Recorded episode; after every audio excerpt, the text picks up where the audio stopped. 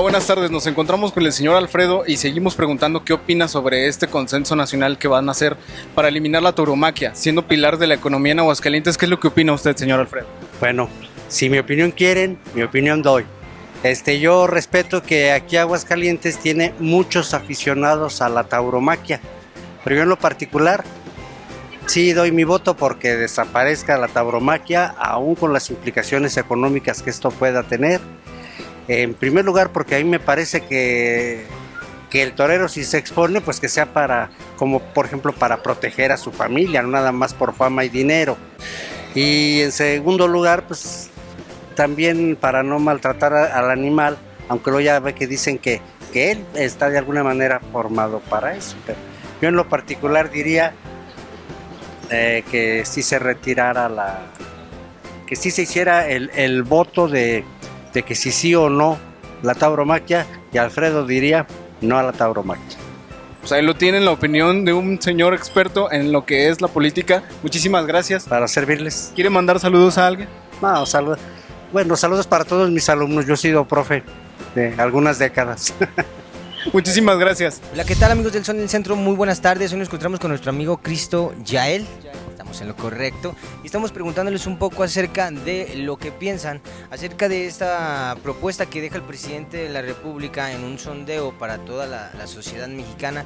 Y bueno, saber si quisieran ellos, en cierto punto y hasta cierta instancia, pues eliminar la tauromaquia. ¿Qué piensas acerca de esto que eh, quiere marcar, bueno, pues un cambio un poco drástico, podríamos decirlo así, para el sistema deportivo a nivel nacional con lo que es la eliminación de la tauromaquia? Un cambio. Pues a mí, en mi opinión, la tauromaquia no se me hace muy bueno, ya que las personas lo consideran como una cultura o ya como una tradición este, hacer sufrir a los, a los toros, ¿no? Entonces, en punto de opinión, a mí es muy cruel este, hacer este tipo de deporte. Y es bueno, ya que en parte este, prohibirlo sería ya porque ya no. Decirlo salvarlos y así ya no puedan tener problemas así de extinción de, de, de toros y así. Y eh, bajo tu punto de vista, a aspectos de lo que está comentando el presidente de la República, Andrés Manuel López Obrador, vaya a presentar un poco más de este tipo de propuestas para eliminar más cosas dentro de... ¿Qué piensas acerca de todos estos cambios? Pues yo opino que eso es muy bueno ya que a la sociedad le va a beneficiar mucho.